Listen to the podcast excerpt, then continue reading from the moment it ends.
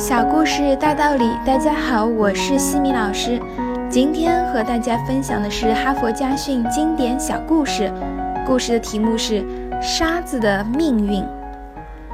很久很久以前，有一个养蚌人，他想培育一颗世界上最大最美的珍珠。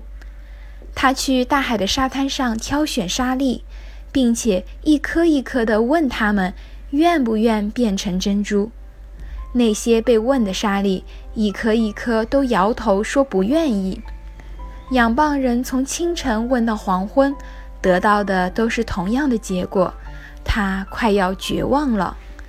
就在这时，有一粒沙子答应了，因为他想成为一颗珍珠。旁边的沙子都嘲笑他，说他太傻，在蚌壳里住，远离亲人朋友。见不到阳光、雨露、明月、清风，甚至还缺少空气，只能与黑暗、潮湿、寒冷、孤寂为伍，多么不值得！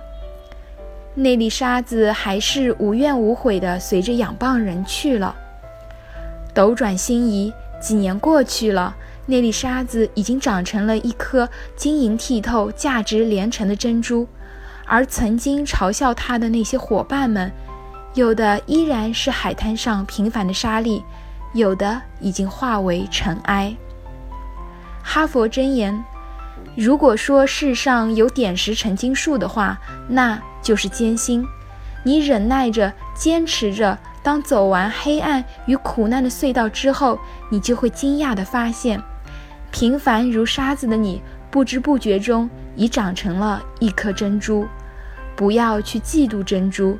当初他选择成为珍珠的时候，别人都不愿意，也不必过分去仰慕珍珠。毕竟每个人都有自己的人生，沙子也有沙子的幸福，虽然它不能闪光。